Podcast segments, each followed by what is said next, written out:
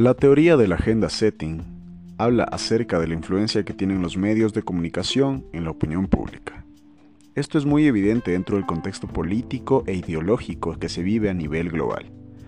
Partiendo de este concepto, podemos analizar el cuento de la caperucita roja. Toda historia tiene un villano y un héroe, pero nunca se sabrá la verdad de los hechos si solamente escuchamos una versión. Es aquí donde la teoría de la agenda setting puede ser relacionada con la historia de la caperucita roja.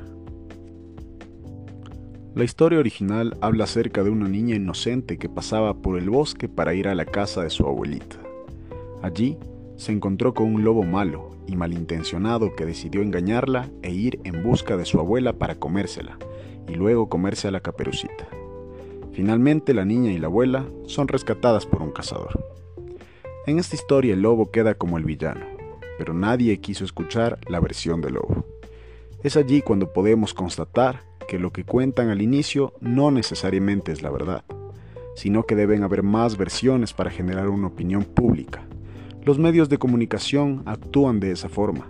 Siempre se busca influir en la mente del oyente para generar una preferencia ideológica e influir en su opinión, sin permitir la libertad de elección al conocer todas las versiones posibles.